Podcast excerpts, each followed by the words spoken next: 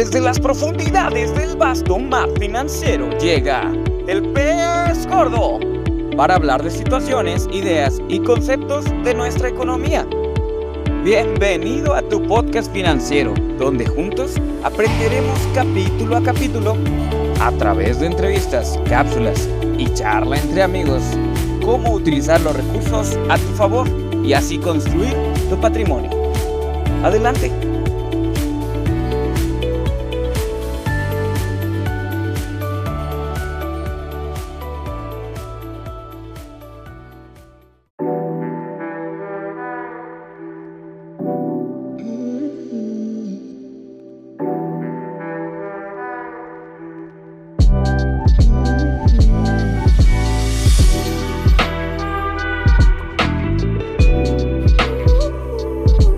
¿Qué tal? Bienvenidos a nuestro tercer capítulo de Pez Gordo. Espero que estén muy bien. Yo estoy muy bien. ¿Cómo estás tú, Román? ¿Todo bien? Todo bien, Samir. Y acá, Beto. ¿Cómo excelente, estás? excelente. ¿Cómo están? ¿Qué, qué tal el, el fin de semana? Ah, no, pues todo. La verdad, el, el fin de semana muy bien. Pero la semana, ah, súper ajeteada. La neta, estoy. Estamos cansados, pero con toda la actitud, gente. La verdad, estamos. Pero si apenas es martes, ¿cómo estás cansado? güey? Apenas no mates, ay, de la madre. Yo pensé que ya, eh, ahora sí que como exclamó Pu. ah, su. Pero yo siento como si fuera viernes, fíjate, no manches, ya estoy cansado. Apenas, apenas es martes. Eh, pues es que pues hay que perseguir a corretear la papa, pues hay que sacar todo lo que, lo que tiene uno para el siguiente fin. Para el No. buen fin, ya estás Hombre, preparando ya para... viene, ya viene ese viene. Ya, ya tienes algo en la mira acá para comprar o qué onda? La verdad, no, no creo. No creo aprovechar ninguna promoción. Ah, pero un tip, eso sí, bueno, creo que ya mucha gente lo hace, pero un tip es, hay que fijarnos en los precios. Los precios antes y Y después. después del, ya en el, en, el buen, buen- en el buen fin, porque a veces, digo, yo se los digo como mercadólogo, una estrategia de mercadotecnia financiera es subamos los precios para hacerles un descuento y queda al mismo precio, ¿no? Oye, también otra cosa, los meses sin intereses, ¿no? Porque digo, ¿qué, qué Ah, oferta es esa? Meses sin intereses, no te hacen rebaja y te lo dan a meses sin intereses. Pues es por la facilidad, más que nada. Sí, con la posibilidad de que... Pues es un gasto que al fin y al cabo lo vas a terminar pagando y repercute. pues de todas maneras vas a terminar pagando cualquier compra, ¿no? Pero yo creo que el beneficio del mes sin intereses es de si de, de aprovechar pues como el monto total. O sea, por ejemplo, si me voy a comprar una tele y que ahorita cuesta, no sé, 15 mil pesos. Pero Sí. lo que pasa es que Y no tengo, no tengo la liquidez de comprar los 15 mil pesos ahorita. exacto. Y agarrarlo en el mismo precio. Claro, claro, claro. Sí, pero realmente como para un pasivo, a que querías comprar, o sea, me refiero a que a lo mejor una oferta meses sin intereses, ¿sabes qué? Voy a comprar algo que me va a generar, perfecto. Pero muchas personas Exacto. compran a meses sin intereses y dicen, ah, no, voy a pagar esto. Y entonces en su mente es, ah, poquito. Y luego se endeudan con otros meses sin intereses de otra cosa. Ah, pero, pero pues ya es el tema de que se endeuden de más, no, no tal cual está mal la compra a meses sin intereses, pues es una buena herramienta. No, exacto, no Yo, está mal. yo diría que más bien hay que pensar qué es lo que puedes comprar eh, sin intereses, qué es lo que te va a servir. Para mí que ya el Román ya leyó a Kiyosaki. Ah, yo- Estoy, estoy, estoy escuchando la filosofía de ese señor ahí en las palabras. Yo creo, ¿no? No, pero por, te poner el ejemplo de la televisión, no sé, no sé, supongamos que voy a, voy a hacerlo con otro ejemplo. Porque, Supongamos que me, eh, me porque, perdí mi celular o me lo robaron, ¿no? ahí te va. Yo cuando cada año que veo el buen fin y paso por un Walmart, ¿sí? Veo pantallas. Todo el mundo compra pantallas. O sea, realmente Electrónicos. No, nada. Ujú. a meses sin interés. Sí. Pues está bien. Es que, mira, exactamente. Déjame. Está bien mientras que sepas hacer el uso de, de ese crédito o de esa tarjeta, pues, en específico. por eso te quería poner este ejemplo, sí, porque ya me pasó. Este, supongamos que saliendo de aquí, este, me asaltan, ¿no? Ya me robaron el celular. Y pues una herramienta de trabajo, yo necesito un celular y, y- y de ciertas características, pues es lo mismo, realmente es un, un objeto, es un, una- un, un objeto cual, que en este caso, con un celular le pones aplicaciones. Puedes hacer podcast.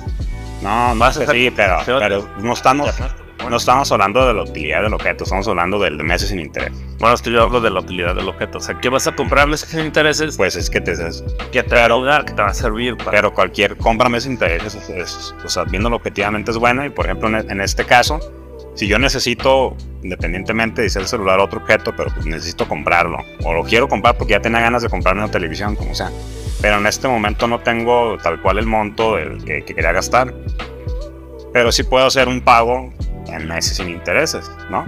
Entonces, lo que me permite esa promoción o este tipo de compra es adquirir este bien y ese, y ese costo que ahorita tendría, no sé, de 15 mil pesos, diferirlo en estos meses. Eh, la ventaja es que no voy a pagar un extra a que si lo compro en crédito, que si tiene pues una tasa que me va a costar más el objeto. Si tuviera, pues claro, si tuviera tal cual el monto ahorita lo pago. y Oye, pero por ejemplo, yo estoy hablando de una cultura donde casi nadie tiene gastos médicos y te pasa un accidente y necesitas el efectivo, necesitas...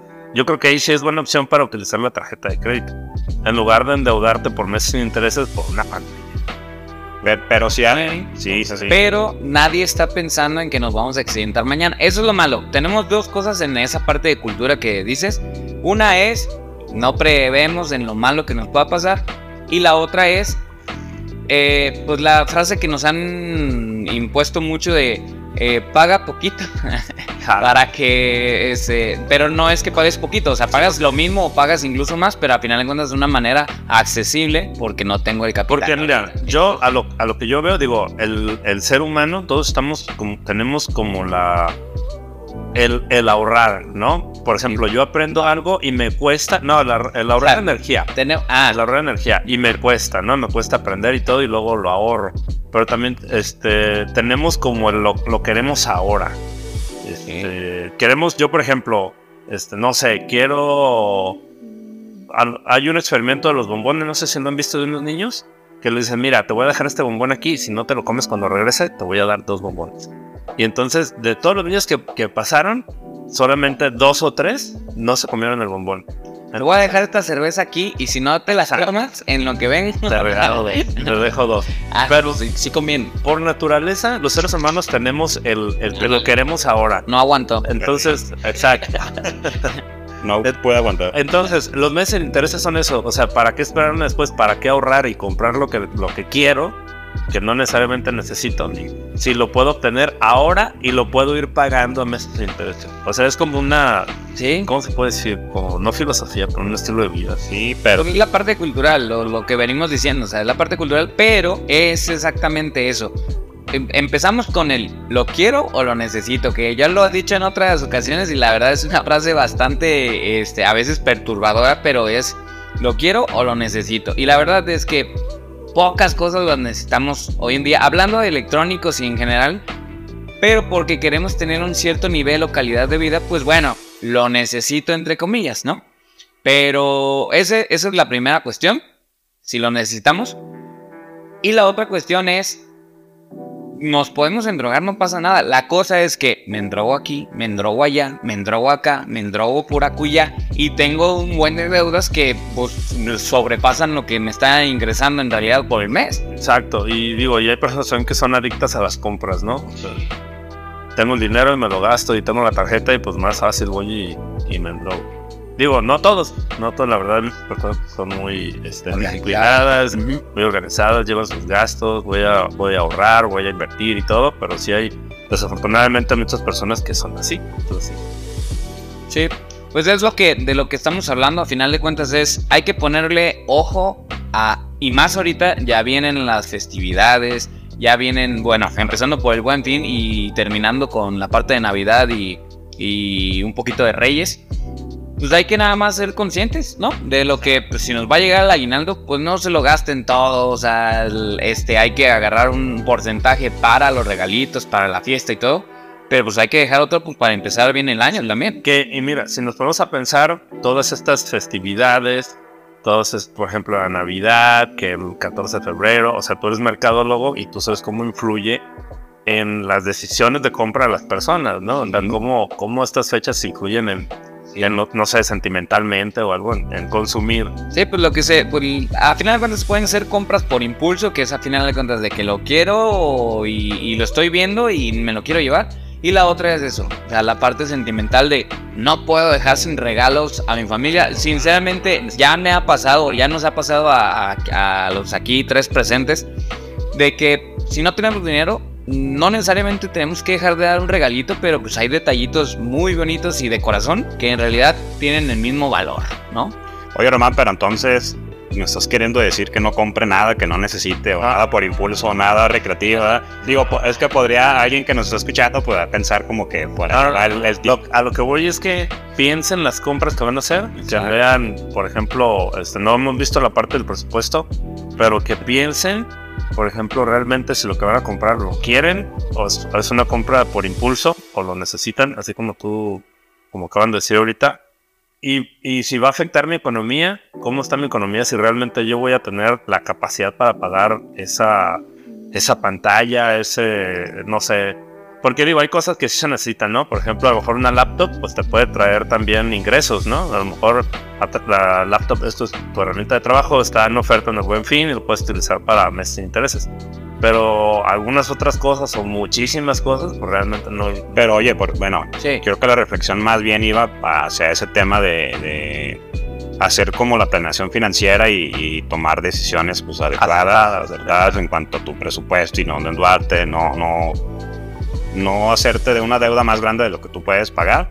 Así es. Pero, por ejemplo, creo que también no debemos como satanizar ciertos instrumentos, ciertas cosas. Por ejemplo, pues, si, si yo quiero, ya sé que nada más es únicamente recreativo, quiero una televisión, quiero una pantalla y puedo pagarla mensualmente, no hay ningún problema con mi presupuesto, Ah, pues Pero- eso- en ese aspecto no hay problema. pero puedo utilizar esta herramienta en esos intereses justo como eso, como una, una herramienta, ¿no? De nada más de financiera, de apalancamiento. de- Y, y que no nos No lo quiero- miedo. no lo quiero pagar ahorita para no quedarme sin un presupuesto para otra cosa, no sé, para pues simplemente para no quedarme, no sé, sin efectivo por si algún imprevisto, por lo que sea. Y tengo la posibilidad de pagarlo meses, y no creo que tampoco sea una mala herramienta hacerlo de esta manera, ¿no? Yo digo dos cosas. Que un tip sería gastar, aunque no tengamos el efectivo ahorita y va a ser el crédito y toda la cosa, pero gastar lo que en porcentaje por mes yo podría ir este, dando para no hacerme una deuda más grande del que ingresa.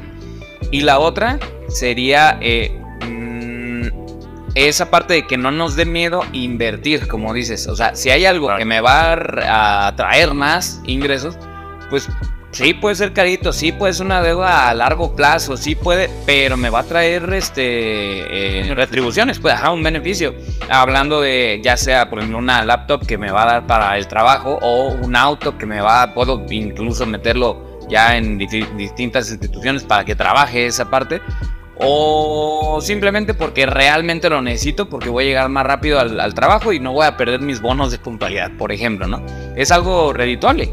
Entonces, que no nos dé miedo esa parte de invertir, pero sí hay que hacerlo de una manera inteligente o controlada. Así como en los seguros, se invierte, pero es porque a final de cuentas vas a tener un beneficio, eh, ya sea a largo plazo, a corto plazo, dependiendo del plan que se llegue a, a hacer, ¿no? Y bueno, y yo estoy de acuerdo con que el crédito es una excelente herramienta financiera que te puede ayudar a lograr muchas cosas, pero sobre todo debe estar basado en lo que es tu presupuesto. Si una vez que tú hiciste tu presupuesto te das cuenta de que no tienes un sobrante, pues a lo mejor este, muy difícilmente vas a poder pagar un crédito, ¿no? Porque ese sobrante es para pagar el crédito. Entonces, si tú tienes ese sobrante y ya sabes cuánto te sobra para pagar un, un crédito que vas a tener, pues entonces con toda confianza, ¿sabes qué?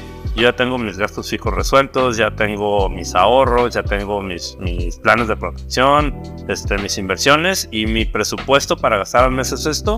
Y a, a lo mejor ahí mismo tú puedes ver, ¿sabes qué? Si yo tengo, no sé, este, me sobran sí, dos mil pesos al mes para gastármelos en algo a crédito, perfecto. Y si lo que estás comprando es de tres mil, cuatro mil pesos, pues ahí tienes que echarle ojo, o sea, un, una alerta a lo que a lo que vas a comprar porque a lo mejor no te va a alcanzar para pagar entonces todo todo tiene que estar basado en base Una planificación. ajá eh, o sea checar el presupuesto y tomar buenas decisiones para que no te vayas a, a encharcar Y ya pagaron sus seguros, por cierto, ya tienen presupuestados su, Sí, sí, pues eso, eso. Es lo primero, primero pagar lo que tenemos de adeudo. No, bueno, al revés. Primero pagar lo que tenemos.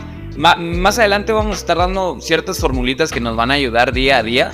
De hecho, tenemos pendiente una, pero al ratito vamos a hablar de esa. Cierto. Pero vamos a dar este, formulitas de que nos van a ayudar día a día en otros eh, podcast o, o más adelante. de acuerdo, Me refiero a fórmulas de, de, por ejemplo, una, una fórmula, la voy a decir ahorita vaga, pero al final de cuentas es ye- primero pagar lo que es esencial, después pagar lo que pues tenemos de adeudo para no hacer ningún historial malo Y crediticio. me refiero a que la que dijiste que tenemos una fórmula pendiente y ya no me acuerdo. Es correcto. Ah, no, pues la traes tú, Beto, por eso no te acuerdas. Pues es la, es la formulita para ponerle precio Ah, ya, ya, estábamos a platicando. los productos. Ajá.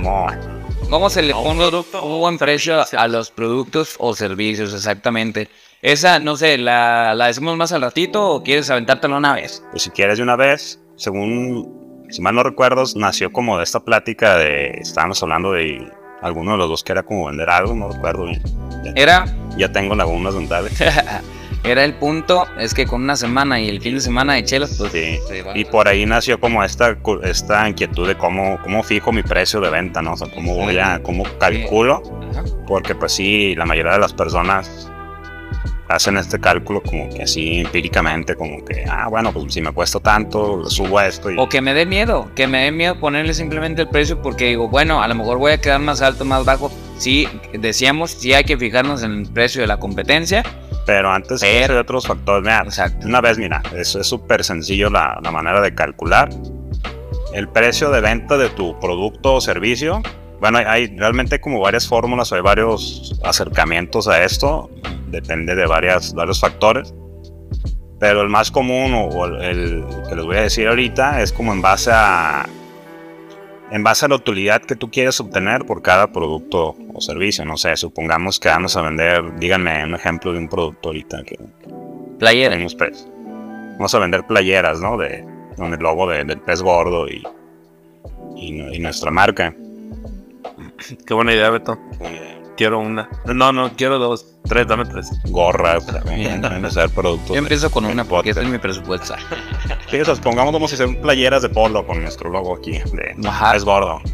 Entonces, el primer como dato en el que tenemos que, que tomar en cuenta es cuánto nos cuesta a nosotros hacer esa playera. Sí. pero dentro del costo de que por unidad que a nosotros nos cuesta hacer, también hay que contemplar el costo de venta, el costo administrativo, o sea, porque muchas personas nada más toman en cuenta los materiales y la mano de obra me, me costó esto, entonces pues esto es lo que cuesta y lo voy a dar en tanto, ¿no? Entonces ya en base a eso calculo. Y el ir por el insumo.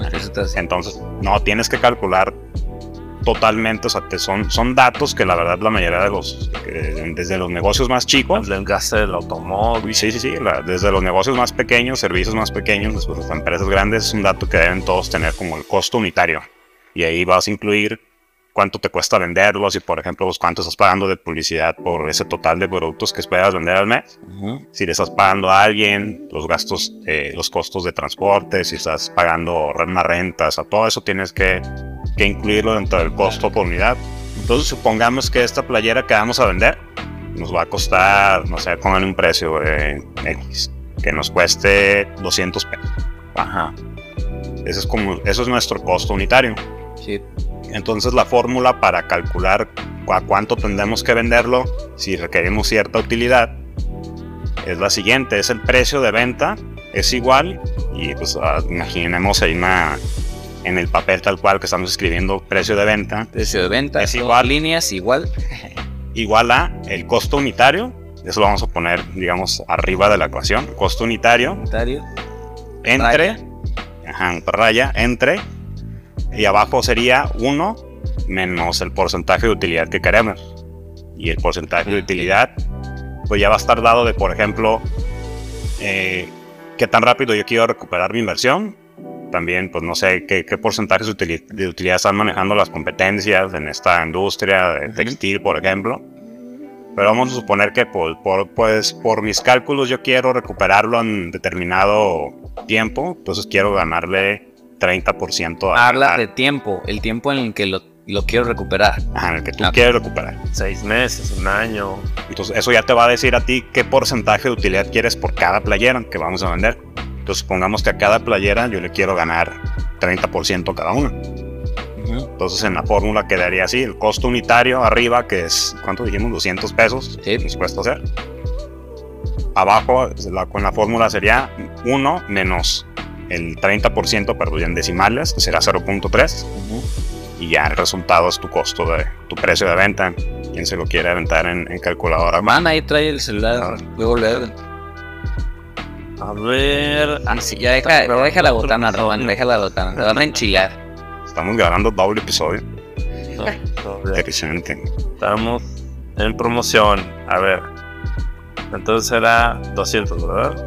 Pero primero tienes que determinar la parte de la abajo de abajo. de la ecuación, Ah, ¿y cuánto era? que sería 1 menos el porcentaje de la utilidad que quieres, que que era el 30%. 30%. 0.7. Ujú. Ah, y Entonces ahora sí, los 200 pesos. entre 1. 0.7. 200. eh, Sácale punta al lápiz, Román. Sí, Ya te 107. quedaste sin punta. Ahí está. 280. Ese sería el precio que tú, al cual tendrás que darlo. Redondaría 300. Sí, ya, ya puedes, por ejemplo, aquí 286, 200, 289. Sí, acuérdense que aquí en México estamos acostumbrados a regatear. No, yo lo quisiera 299. Puede ser. 90. Precio psicológico, recuerden. Y aquí te da la fórmula exactamente cuál es tu, para que tú obtengas realmente ese 30% que esperabas. Por cada prenda en este caso, el precio a venta tendría que ser 285 pesos, 374 mínimo. Ya a partir de ahí, si quieres incrementarle, pues ya. Y esa es tu situación. Que la fórmula funciona así porque, ¿Están bien? porque a diferencia si tú lo calculas, ¿Y en cuánto tiempo vas a recuperar tu inversión ahí? pues ya depende de cuánto invertiste, cuánto es la totalidad de playeras que quieres vender. Entonces, Esto es nada más para determinar en cuánto, dices, cuánto "Cada vendo mi playera la voy a dar en tanto. Sí. Entonces sacaste mil playeras. Por mil playeras. Las tienes que dar en. Bueno, este, todo esto. Pero lo divides entre Ah, seis meses. Todo eso, nomás, no, no alcanzo a ver. Seis meses. Cada mes tienes que vender esta cantidad en pesos. Y lo divides. 47 millones, Román. Ay, algo, algo no te salió. No, no le viene algo no te salió ahí en la fórmula. Román, pero, mira, pero entendemos el Son concepto. 47 mil, 47 mil 619. Eso tiene que ser mi ingreso mensual en playeras. eh, más o menos. Que No, ¿qué les parece si mejor este tema tal cual ya lo aterrizamos en un episodio? O lo ponemos la formulita ahí en nuestras redes. Sí, ahí va a estar. La formulita, un ¿Cuál- ejemplo, a lo mejor gráfico. ¿En cuáles redes? Ajá. En cu- no, repíteme las Eso las arroba el pez gordo podcast. Compartan, compartan. Así es. Ahí, ahí pues vamos a poder compartir nuestra esta formulita que estamos platicándoles. Eh, si hay alguna duda de que cómo y que en qué, entre qué divido y qué va primero, si la suma o la resta, ahí se las podemos también resolver. Sí, luego, luego hacemos un episodio pues ya más enfocado en estos temas. Esta nada más era pues como para aclarar esta duda de cómo determino en cuánto vendo mi producto o servicio. Así es, pero sí, o sea, le vendo mi alma al diablo si quiero recuperarle. Exacto. Y, y, y así, pues poner las formulitas cada vez así Yo como no que si hago primero, Ya no sé si quiera esa transacción el diablo conmigo. Oigan, y hablando de vender el alma, este, ¿cómo ven nuestro tema de hoy que es la libertad financiera? pues precisamente Ya, lo- ya vamos. como lo estabas diciendo, ah, justamente como lo estabas diciendo hace ratito, eh, pues dijiste esa parte de decir, ah, sabes que tengo bien controlado mi eh, gasto, ¿no? De decir, ah, tengo mis, mis pagos esenciales, mis pagos de deuda que están controlados porque ya sé hasta dónde sí, hasta dónde no. Y ya de ahí me da una tranquilidad. Ahí empieza ese tema, ¿no? Estamos hablando del punto. Entonces, Oye, pero están hablando de ahorros, inversiones y yo pues, la Sí. ni siquiera sé si tengo y cómo, cómo organizarme, qué hago. Yo, yo creo, yo creo, yo creo, yo creo que lo primero que tienes que hacer es Y he escuchado mucho, mucho ese término de libertad financiera. Que es Ya, la libertad ah, financiera. desarrollar la definición de libertad financiera. Comentábamos hace un momento, bueno, yo en mi punto de vista particular, que la, la libertad financiera era la, la relación que existía en, cre- en que tú no trabajaras y tú tuvieras un ingreso que te permitiera viajar, disfrutar, este, vivir la vida plenamente, ¿no? Eh, puede ser, digo, yo daba el ejemplo, a- Beto daba una definición más, más completa. Yo daba el ejemplo de que, por ejemplo, tú a lo mejor naciste en una eh, casa, una cuna de oro, ¿no? Hijo de rey, no sé, y pues tienes libertad financiera toda tu. Este, No, estás presumiendo, ¿eh? No estás presumiendo. Ojalá, ojalá. este, o a lo mejor hiciste una estrategia en Yo donde... ni cuna tenía, no cabía en las- directamente ya, Volvían como tamalito y ya. directamente en litera, ¿no? En- yo, yo no cabía en mi cuna, en cintura, güey. Sí, pues sí, oye, en toallas me volvían ahí. en una hamaca, en una banca, No, o a lo mejor, no sé, en creciste... yo que estamos hablando. Al- alguien creció, este, aprendió, este, hizo diferentes inversiones, compró terrenos, no sé, tiene ingresos pasivos. O a lo mejor alguien, comentábamos hace rato, que lo más común hace un tiempo era que tú estudiabas, tenías una carrera, entrabas a trabajar este, eh, a alguna empresa y tenías asegurada la libertad financiera cuando te retirabas, cuando te jubilabas, porque las pensiones de antes eran muy buenas. Y, este, pero, Pero estamos hablando de qué siglo? no, pues ya, pues ya pasó. El siglo pasado ocurría eso. Digo, si no lo tenían contemplado, ya lo que nos platicaban los abuelitos ya no existe, ya no pasa. Eso es lo Digo, aún ocurre, pero ya no es para todos. Sí, claro, aparte en qué porcentaje, ya es un ingreso muy bajo, ¿no? Incluso el Afore, que estábamos platicando también hace rato. Exacto. Y platicamos, por ejemplo, a mí, yo cuando me pongo pensar, a mí me aterra que digo, yo estoy trabajando todo el día, hoy en la mañana me levanté tempranísimo, estuve haciendo actividades que reembolsos, que este, facturas y que ver para tal capacitación y que es que el otro. Entonces terminé muertísimo y digo, no manches, o sea, con el ingreso que tengo ahorita, yo no puedo subsistir el resto de mi vida. Yo no puedo tener una libertad financiera. Pues dirías que no tienes libertad financiera en ese momento. Entonces, Not yet. cuando ya no pueda trabajar, a fuerzas voy a necesitar una libertad financiera. Así o sí. ¿Por qué? Pues porque ya no voy a tener fuerzas, a lo mejor tengo alguna enfermedad, no sé, o sea, vamos a envejecer, ¿no? Este, y me aterra pensar el tiempo que me queda para hacer mi estrategia y tener el ingreso suficiente para tener mi libertad financiera. Déjenme decir que, pues, bueno, tú sabes, Beto, que el Román ya tiene menos tiempo que nosotros. Sí, pues, depende como lo quieras ver. Sí, porque sí, sí, este, bueno, tiene mucha experiencia aquí, Román, este, para no decir edades, ¿verdad? Pero, pero sí es cierto, sí es un tema, incluso Bi- Biológicamente tiene más, más, más más experiencia. tiempo sobre la Tierra. ¿no? Ah, sí, más kilometraje, pues. Sí, pero, pero incluso, o sea, no sé si les ha pasado, pero la, la, la famosa, eh, ¿cómo se le llama? La cruda de los 30. De que llegas a los 30 y, y volteas para atrás y dices, ah, cabrón. A mí eso me pasó a los 12 años. no, no, sí, ya. Tuviste cruda de los 30 desde hace mucho tiempo. No, no, no puede ser. Ese 30. No, pero al final de cuentas es eso, de ver qué tengo, ver hacia dónde voy y cuánto tiempo me falta. Y una, sentirte primero la tranquilidad mental. Y dos, pues ahora sí que lo real, que es esa, esa libertad de poder hacer otras cosas. Exacto, porque estaba escuchando, fíjate, el otro día una, una fórmula de otro cuate que también este, maneja finanzas. Un TikTok, no me acuerdo, pero eran de que por cada 300 mil pesos que tú manejes en tu Afore, vas a recibir mil pesos de pensión en tu retiro. O sea, imagínate para, no sé, Pero me recibir 20. Aunque, de hecho, pues hay una calculadora, o sea, para no estar usando fórmulas, Sí, sí, sí. tal cual está la, calculadora en el CONSAR, en Sí, página hecho, CONSAR, y- tengo la- ahí en la calculadora yo tengo como 180 mil, 200 mil pesos, no sé cuánto en Afore, y mi pensión va a ser de mil pesos, o sí, 1100.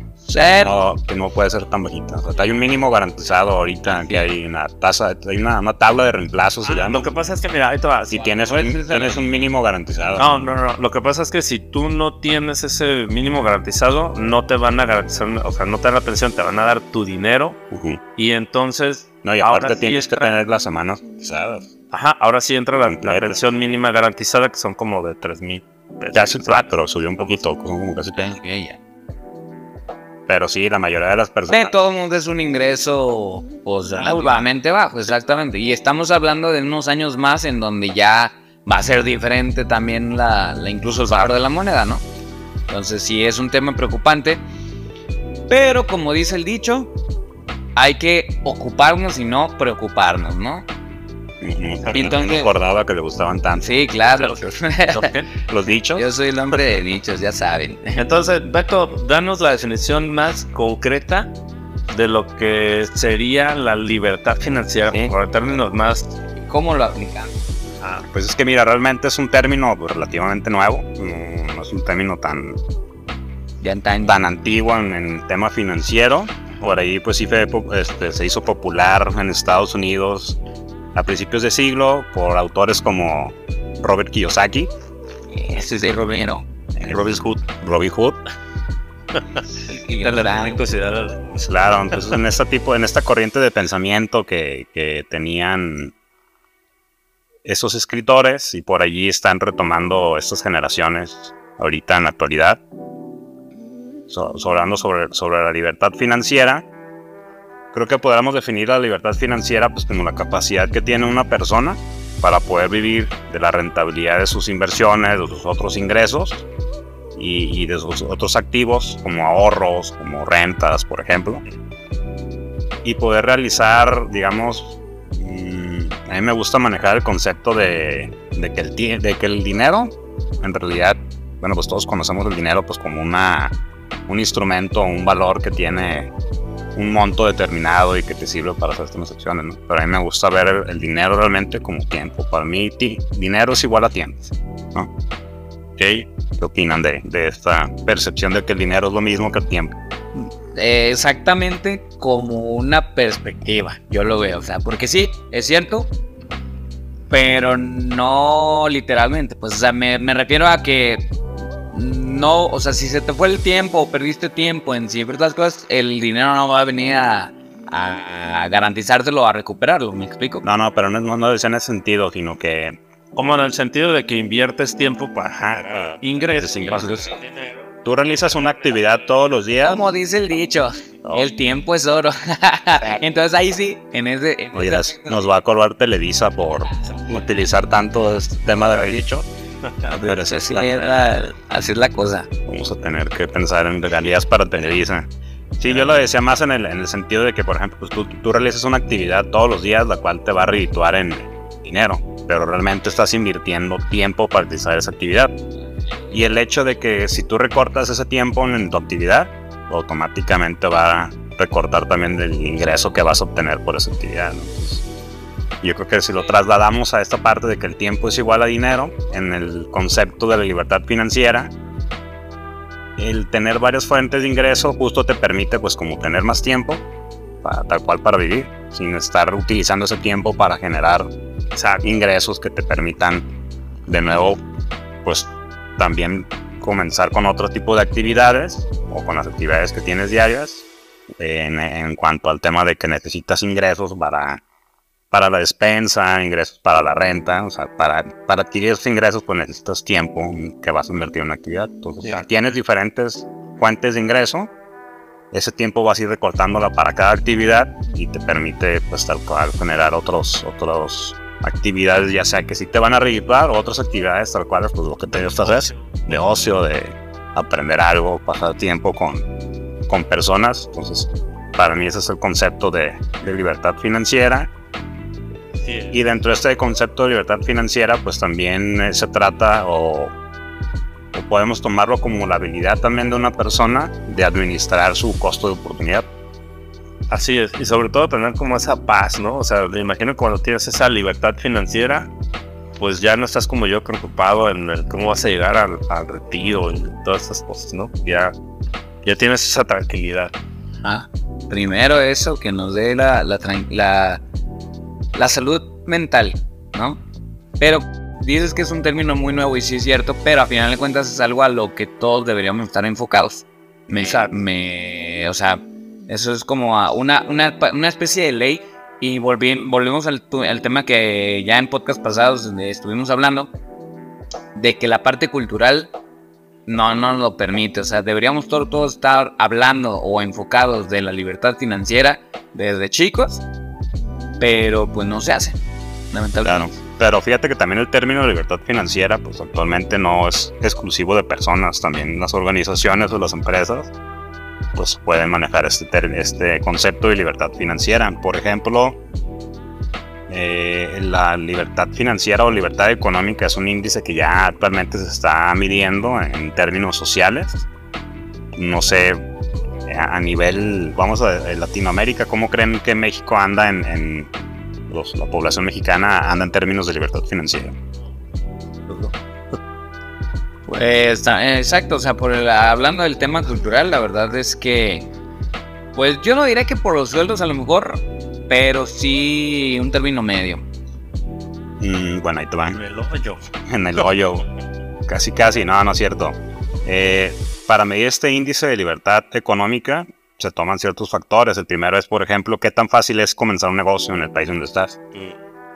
Eh, por términos de burocracia, por términos de impuestos, por términos de costo. eh, entonces, Es fácil, fíjate que es relativamente fácil, pero si no tienes los recursos es muy difícil. Ah, pues bueno, es que cada vez está más el tema de emprendimiento y también hay ciertos apoyos de emprendimiento. Sinceramente son relativos apoyos porque al final Sí. no son, no son así que, ay, sí, yo te voy a ayudar y ya que estés jalando ya me regresas. pe- pero No, realmente en- habla en términos de, sí, como bien mencionó Román, si no tienes recursos, pues no, no es tan fácil como iniciar un negocio. Pero yo he conocido personas o hay, hay industrias en las que tú puedes comenzar un negocio sin tener un peso en la bolsa. Es, es una, es un hecho, es una realidad. Que tú puedes comenzar un negocio de cero en el cual no necesites ingresos o necesites un capital para comenzar un negocio y puedas comenzar a tener, a cobrar por él. Terman difícil. Ah, claro, lógicamente va a ser más difícil, pero es un hecho que puedes comenzar sí o sí un negocio sin Yo peso. hice un negocio de cero, cero pesos, no, no tenía nada invertido. Claro, entonces a lo que se refiere esa, esa facilidad, pero ¿qué facilidad te dio, por ejemplo, la... Claro, me costó mucho, muchísimo más trabajo que si hubiera tenido, no sé, a lo mejor un socio comercial y me hubiera llegado de la noche a la mañana. Nos estamos, nos estamos enfrascando otra vez en el tema nada más de recursos.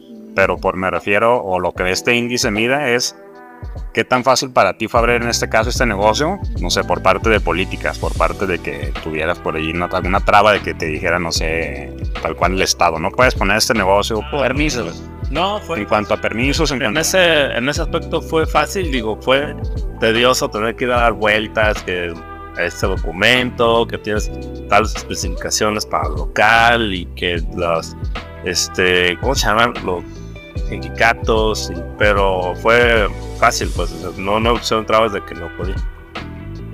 Ok, o- Otro índice, por ejemplo, o otro elemento que mide para este índice es qué tan fácil es para ti, de, si tú estás comenzando un negocio, es que adquirir, qué tan fácil es adquirir los derechos de tu autoría. O sea, por ejemplo, si es un servicio o una marca, qué tan fácil es aquí en México que, que si tú estableces tu negocio, puedas adquirir esos derechos. Pues fue fácil. Digo, nunca los adquirí, nunca los registré. pero fue fácil. O sea, relativamente sí hay, aquí en México sí hay como un sistema, sí hay un, un procedimiento Pero mira, al cual que cuando yo lo inicié, como yo no tenía dinero, realmente sí vi el- la parte de registrarlo. Y en ese momento a mí se me hacía difícil, porque yo no tenía los recursos para registrar. O sea, era fácil, ahí estaba, pero sin estas. Es lo que te digo, o sea, es fácil, pero Entonces, eso, Ajá, hay un costo. hay, hay muchos costos. eh, simplemente el invertir, el comprar. Ah, Yo tardé mucho tiempo en, en hacer ese negocio porque era invertir mucho. O sea, todo lo que iba saliendo, invertir, invertir, invertir. O sea, de, de nuevo regresamos otra vez al tema de Pero- también, ajá, pero también en lo, en lo que corresponde a, a lo del Estado, igual pagar permisos y todo. O sea, tenía que ser, invertías tiempo en ir a hacer filas. En ir- Pero el proceso relativamente no es difícil. O sea, el proceso existe y lo, lo sigue. Sí, se hace el registro. A alguien que vaya y haga la todo. Entonces podríamos decir que realmente el proceso sí es fácil, nada es una cuestión de, de recursos. Pero por ejemplo, en, en ese caso nunca buscaste como algún financiamiento, o alguien que, invir- alguien que invirtiera, no, porque existen. Realmente sí, en la, en la actualidad quitaron, había programas interesantes en, en apoyo al emprendimiento, en el cual pues, la verdad sí era como más fácil acceder a recursos en los cuales comenzar tu, tu negocio. Pero pues se puede buscar esta parte de, de personas o alguien que, que invierta en, en tu idea. Ah, no, creo que ahorita hay- un programa de gobierno, ¿no? Donde te prestan cierta cantidad de lana. Pues siempre he estado, por ejemplo, a instituciones como Vocal, que, que relativamente apoyan un proyecto, dan cierto financiamiento y tienen que tener obviamente un, un retorno de esa inversión para, para ellos y todo. No, pero también a nivel federal creo que te dan un, un préstamo y si lo pagas el, el, es- el crédito aumenta, pues tu préstamo va, va a ir aumentando. Porque Como todo, ¿no? 20 mil pesos. Como todo, o sea, te dan un crédito, si ese crédito lo respetas, pues te lo incrementan. Claro, déjame revisar, pero creo que justo ese es el, el- el programa que te comentaba que quitaron Mm. con esta nueva administración.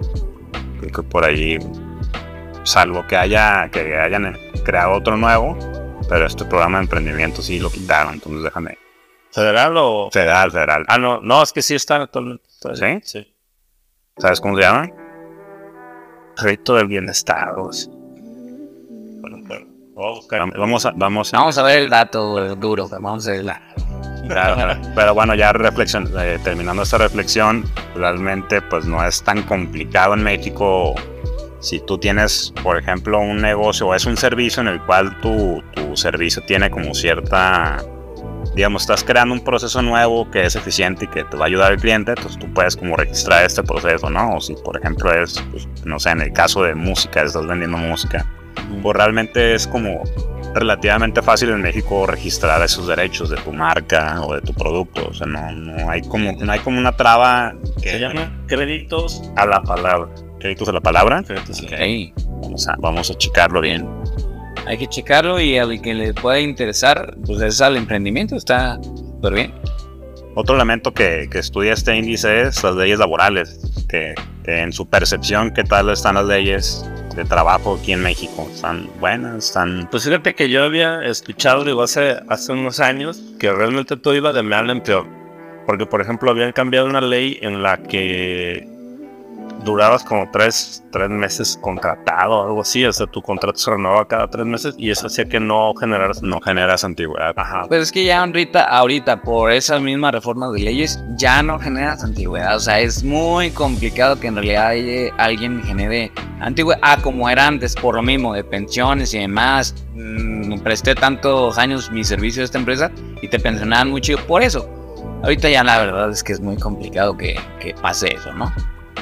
Entonces ahí les va entre los países de habla hispana este dato pues, eh, que, que mide la, la libertad económica, libertad financiera de la población de, de México. Este dato lo sacamos aquí de la, de la OCDE, de ¿A la, o qué? De la OCDE. de la OCDE. A ver. Datos de miedo, acaba de pasar el... De todos los países de habla hispana, México ocupa el lugar 67. ¿Y cuántos son? de libertad financiera. Exactamente el dato de cuántos países está comprendiendo, no, no sé, pero por ejemplo, en comparativo, La hispana. Pero digo, hablando de un, 66, de un 67, la verdad es que hay muchos mejores, ¿no? O sea, independientemente de cuántos están abajo. Por ejemplo, en, en comparativo a Colombia, Colombia está en el lugar 45. Colombia. Colombia está en el lugar 45. entonces, en España el número 50, es el número 58. Y libertad financiera de países de habla hispana. Y países, por ejemplo, como Argentina, si estamos en este caso un poquito más arriba de, de Argentina, está en el 149. Estamos hablando de el pleno 2022. Pleno 2022. Está canijo, ¿eh? México es el número 67 de libertad económica. O sea, es de que si nos comparamos con Argentina, Sí, curiosamente, curiosamente, sí, no estamos tan mal. parándonos con lo que Pero- sea, Pero bueno, no hay que conformarnos, hay que buscar mejorar, hay que buscar... eh, yo creo que todo empieza por la parte cultural. Eh, pues enseñémosle a nuestros hijos a ver esa parte de primero, primero lo que nos surge, que es tener esa libertad. Y segundo, pues ya ahora sí el, el gustito, ¿no? Igual como dato nada más, eh, ahorita los, los países con mejor condición de libertad financiera son Singapur, Hong Kong y Nueva Zelanda a nivel mundial. Sea, las- los- la, la población de estos países tienen más libertad financiera. Entonces, Singapur, Hong Kong y, y Nueva Zelanda. y Suiza. Claro, va a ser de los más, también es, va a estar en el top, pero los tres países ahorita con mejor índice de libertad financiera son estos. Pues, traducido a lo que estábamos platicando hace rato de qué es la libertad financiera, pues en estos países es muy fácil, tanto económicamente como en, en procesos, en leyes, que las personas tengan diferentes fuentes de ingresos, o sea, que puedan poner un negocio, o que tengan dos trabajos. En estos tres países ahorita en el mundo está bastante fácil económicamente que las personas tengan buenas fuentes. Mira qué bien. Y uno pensaría que a veces Hong Kong tiene demasiadas restricciones y, y mira, lo saben manejar, ¿no? Claro, pues de hecho han hecho por ahí políticas monetarias y económicas que pues, han favorecido esta parte de esta apertura que- comercial que Que hablando de todo esto, digo, a lo mejor en, cues- en cuestión de, de poner negocios y leyes, todo eso, pues, a lo mejor se está cañón.